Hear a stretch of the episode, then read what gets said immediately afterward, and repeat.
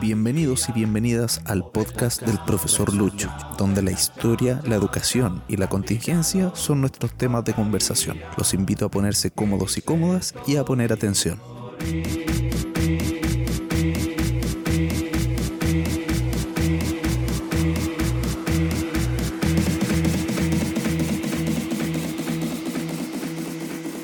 Hola, hola, bienvenidos y bienvenidas a otro episodio del podcast del profesor.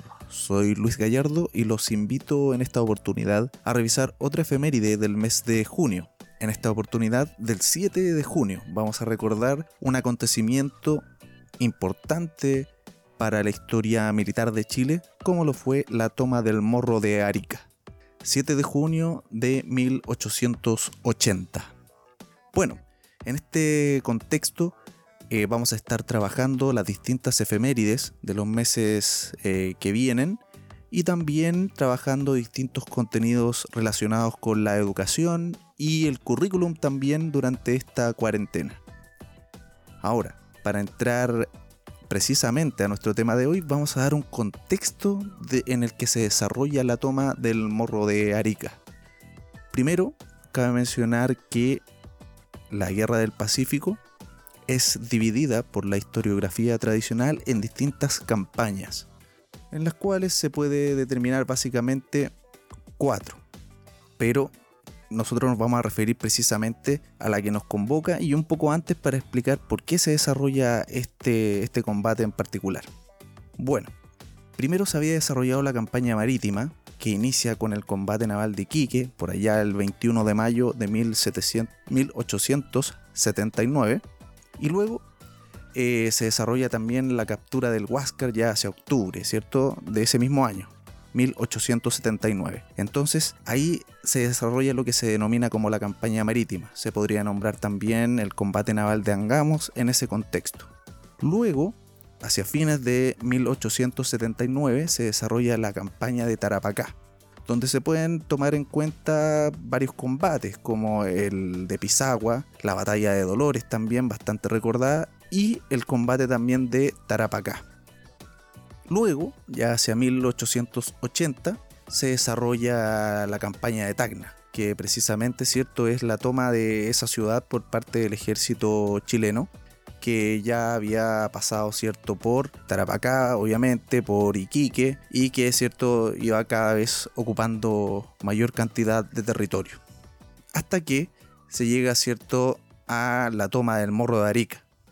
Vamos a explicar un poco la, importancia de este lugar desde el punto de vista militar, ya que sabemos que hoy en día es un lugar de atractivo turístico y que también tiene una trascendencia histórica la cual vamos a tratar de darle sentido a continuación.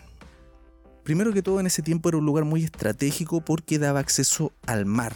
Entonces era necesario tomar ese lugar para, poder estar preparado en caso de algún ataque, ¿cierto? De la flota peruana sobre todo y poder mantener las posiciones que se habían obtenido hasta ese momento. Físicamente, el morro de Arica se eleva aproximadamente a 139 metros por sobre el nivel del mar y en ese entonces era resguardado por 2.000 soldados aproximadamente al mando del coronel Bolognesi, recordado cierto por los peruanos y recordado también por los chilenos por su heroica defensa del morro de Arica. Ya se dice que fue un combate muy limpio en el sentido de las estrategias que se utilizaron y el ejército peruano a pesar de su derrota estaba muy bien preparado y como lo mencioné en capítulos anteriores, también eh, eran muy eh, leales al momento de ejercer la batalla. Como ejemplo, solamente entre paréntesis de todo lo que estoy explicando, cuando el general Grau, el almirante Grau, derrota a Arturo Prat, le envía sus pertenencias personales y le envía una carta, cierto, de disculpa a, a Carmela Carvajal, la señora de Arturo Prat, pidiendo las disculpas del caso y reconociendo la, la labor de Arturo Prat. Entonces en este contexto el ejército peruano se le reconoce la misma actitud. Eso se refiere con que fue una, defensa heroica, que fue una defensa bastante trabajada, pero finalmente fueron derrotados pero siempre se le reconoce esa característica. Bueno, el coronel Bolognesi junto a sus 2.000 soldados tenían a su disposición trincheras y minas automáticas que iban debilitando ¿cierto? a las tropas a medida que se iba subiendo. Bueno, a pesar de esto, el Morro de Arica fue tomado aproximadamente en 55 minutos. Cuentan, no creo que haya sido exacto, pero cuenta la historia de aquella época y por testimonios de sobrevivientes de esa batalla, que aproximadamente habrá sido un poquito menos de una hora el tiempo que transcurrió para poder eh, tomar esa posición.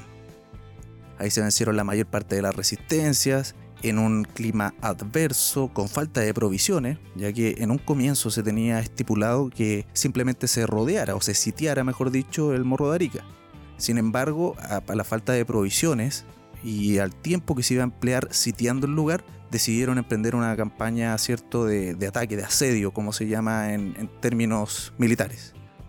Bien, esa campaña, esa batalla particularmente, fue liderada por el general Pedro Lagos, que se le reconoce su heroísmo en el ejército chileno y que llevó adelante este, finalmente esta batalla y que tiene varias consecuencias, sobre todo desde el punto de vista territorial, ya que esta toma, digamos, del Morro de Arica consolida la posición del ejército chileno en el norte lo que era en ese entonces, ¿cierto? Primero territorio boliviano, ¿cierto? En Antofagasta, y luego ya territorio peruano, lo que era Tarapacá, Arica y Tacna. Entonces se consolida finalmente la posición territorial y el dominio eh, soberano de Chile sobre esos territorios. Se desarrollaron conferencias, como la misma eh, conferencia de, Tarapacá, en la cual se buscaba un término pacífico finalmente a esta guerra donde participaron incluso emisarios de Estados Unidos para poder solucionar el problema de forma pacífica. Sin embargo, no se llegó a un acuerdo y desde ahí, cierto, después de esta toma del Morro de Arica, se lleva adelante, cierto, lo que fue la campaña de Lima, en la cual, cierto, el ejército chileno llega hasta la capital peruana. De esa forma, hemos mencionado, cierto, los aspectos generales de lo que fue la toma del Morro de Arica y es necesario destacarlo ya que muchas veces se deja en el olvido algunas efemérides de la historia de Chile. Y el rol de este podcast es tratar de resaltarlas, tratar de recordarlas y generar un espacio educativo para todos y todas y nunca con el afán de eh, méritos personales ni mucho menos, sino que sabemos que en estos tiempos de cuarentena se hace difícil la comunicación con nuestros niños, por lo tanto estamos a su servicio. Y queremos, ¿cierto?, eh, con este podcast tratar de hacer llegar el mayor contenido educativo y sobre todo en mi disciplina, que es la historia, contenido a todos y todas los niños y niñas que lo requieran. Además, pronto tendremos colaboración también de profesores de otras áreas, de otras asignaturas, para diversificar el contenido de este podcast y no piensen que yo me quiero destacar por mis propios méritos, sino que también todo esto es fruto de la colaboración de muchas personas. En este episodio agradezco en particular a una amiga personal muy querida, Carolina Melo, que me ayudó creando el logo del podcast que tiene actualmente, que estamos utilizando para los afiches, para la foto de perfil de la página y también para la foto de perfil del podcast. También le envío un saludo a Felipe Baeza Daroch, un amigo también con el cual juego Magic y que le gusta este tema ya que su familia, ¿cierto? Y él mismo provienen de, esa ciudad justamente, de Arica. Así que él posteó por ahí un saludo en el posteo que hice relacionado con el anuncio de este episodio hablando de la toma del morro de Arica.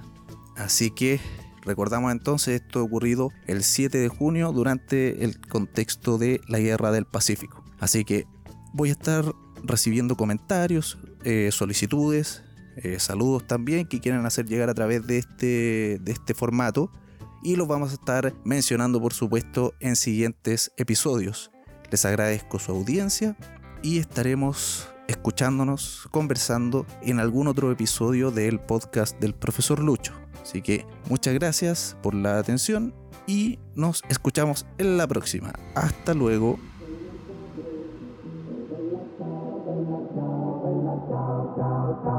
Mattina mi sono alzato e ho trovato l'invaso.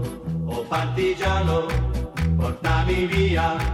Oh bella ciao, bella ciao, bella ciao, ciao, ciao, partigiano, portami via, che mi sento di